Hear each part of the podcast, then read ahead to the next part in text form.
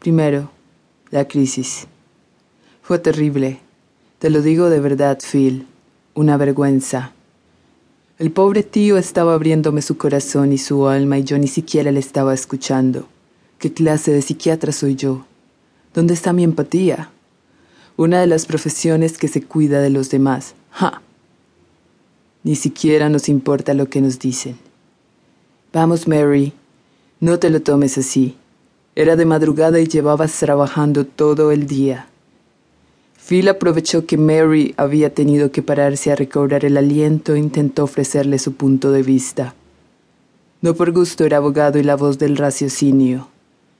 Su amiga Mary, normalmente tranquila y con la cabeza en su sitio, estaba descontrolada.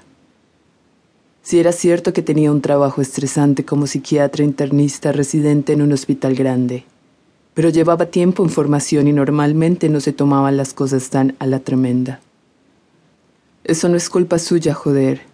El tío estaba hablando de su vida, contándome que su novia le había dejado, que se estaba planteando suicidarse y yo estaba en Bavia. No tengo la menor idea de lo que me dijo. No pasó nada. Le diste un buen consejo por lo que debiste oír más que suficiente. Probablemente solo desconectaste unos segundos y le proporcionaste lo que necesitaba. ¿Cómo? Quería alguien que le escuchara y yo no le estaba escuchando. Phil se dio cuenta de que dijera lo que dijera, lo más probable era que solo consiguiera empeorar las cosas y decidió dejar que Mary se desahogara. Se le agotaría las pilas dentro de poco, con un poco de suerte. Unos cuantos minutos después, ella dejó de lamentarse de su falta de empatía. Phil decidió que podía arriesgarse a intervenir de nuevo. ¿Por qué no? Es un timo, le interrumpió ella. ¿Te acuerdas de aquella película llamada La Casa del Juego? La que iba de un psiquiatra y unos timadores, de David Mamet, ¿no?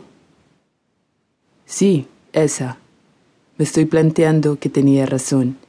Montamos una escenita, una actuación, y mientras seamos buenos actores profesionales, tengamos el atrezo y sepamos usar la jerga apropiada, colará. Si lo miras así, supongo que todas las profesiones son un timo, observó Phil. Quizás. Pero la mayoría no van por ahí moralizando diciéndole a los demás lo que tienen que hacer. Phil estaba a punto de contradecir a Mary, pero se dio cuenta de que ella estaba calmando y prefirió probar una táctica diferente. Te deben tocar vacaciones dentro de poco, Mary. ¿Por qué no vienes a visitarme a pasar algo de tiempo conmigo? ¿Podrías acompañarme al trabajo para distanciarte un poco y comprobar cómo se ven las cosas desde dentro de otra organización? ¿No se opondrán los de tu bufete de abogados? ¿Confidencialidad y todo eso? Yo respondo por ti y estoy seguro de que podría convencerlos de tenerte de asesora con nosotros. Podría ser muy útil. Para darnos una perspectiva distinta, especialmente si no le cobras por el servicio. Me estoy empezando a preguntar si no tendrás un caso para el que quieras mi opinión, y mi llamada ha resultado ser la excusa perfecta, dijo Mary en un tono de voz más animado. Tienes una mente que sospecha de todo, querida Mary. Cuando eso me dice un abogado es para preocuparse. Phil estaba acostumbrado a que la gente hiciera chistes y dijera cosas nada agradables sobre los abogados.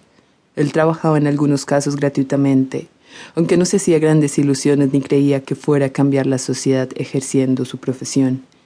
Aún así le resultaba interesante. Entonces, ¿qué me dices? ¿Te vienes a pasar unos días conmigo? Mary se quedó callada unos segundos.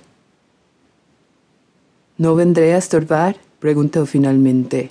¿A estorbar? ¿Qué quieres decir? Estás soltero, bueno, divorciado y eres un tío. ¿No hay ninguna mujer en tu vida ahora mismo?